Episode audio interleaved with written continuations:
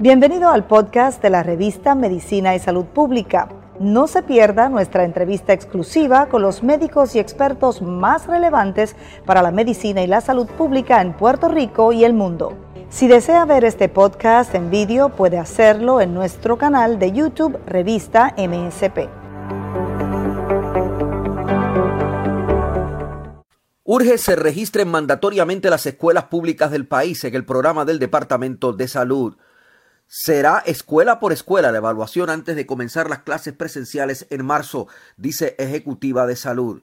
Mi nombre es Luis Penchi, esta es la revista de Medicina y Salud Pública con un reporte especial.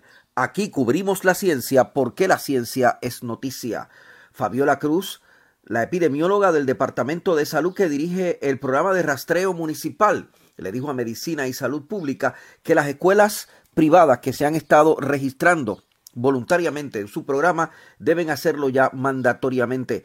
Lo dijo al revelar los alcances de este proyecto. Eso, eso no lo conocemos, no conocemos todavía qué planteles. Entiendo que para mediados de febrero la, o la tercera semana el Departamento de Educación va a estar eh, dejando saber, ¿verdad?, qué, qué planteles se escogieron finalmente. De parte de nosotros, el sistema de rastreo está listo, pero falta esta otra área que la tiene la, la Oficina de, Epidemiología también del Departamento de Salud en conjunto con el Departamento de Educación, que tienen que entonces evaluar todos estos planteles para cumplir. Otra cosita, en el sistema de vigilancia solamente está el 47% de las escuelas privadas y yo las considero muy, muy importantes eh, y como requisito, pues ellas se deben registrar en el sistema antes de abrir, por lo menos en el sistema de vigilancia, ¿verdad? ¿Eso es voluntario, ¿eso es voluntario o es compulsorio ese, ese registro, Fabiola? el, registro de las escuelas privadas era voluntario, comenzó voluntario, nosotros hemos hecho el pedido de que se haga este compulsorio para que puedan abrir. Eso, eso no... Mientras tanto, Fabiola también dijo a Medicina y Salud Pública que debe establecerse escuela por escuela y en un análisis minucioso qué escuelas deben reabrir y en qué capacidad. Lo señaló mientras va creciendo el consenso de que hay que limitar la apertura escolar que comenzará presencialmente el 3 de marzo. Estamos claros, estamos claros que todas las escuelas no van a abrir al mismo tiempo, ¿verdad?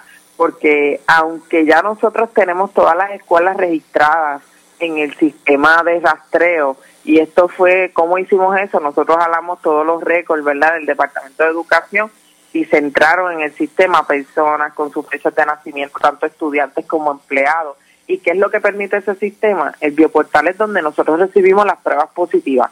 Así que cuando un caso llega positivo, hace ese hit, ¿verdad?, con alguien que sea de las escuelas y nos levanta una alerta de que ese caso positivo pertenece a alguna de las escuelas. Y así pues nosotros podemos activarnos más rápido, ¿verdad?, a nivel municipal, porque ellos tienen esa visión dentro del bioportal y podemos entonces movilizarnos a ayudar a la escuela, ya sea hacer pruebas, a realizar las investigaciones para cortar entonces esas cadenas de transmisión lo más pronto posible en las escuelas. Pero que es importante y que entonces falta la evaluación ¿verdad? de esos planteles escolares cumplan con las barreras físicas.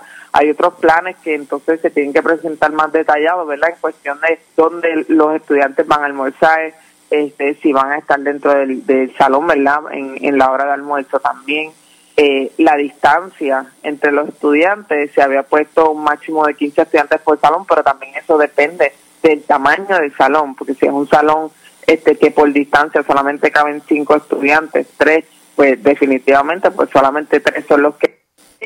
Mi nombre es Luis Penchi, para la revista de Medicina y Salud Pública. Cubrimos la ciencia porque la ciencia es noticia.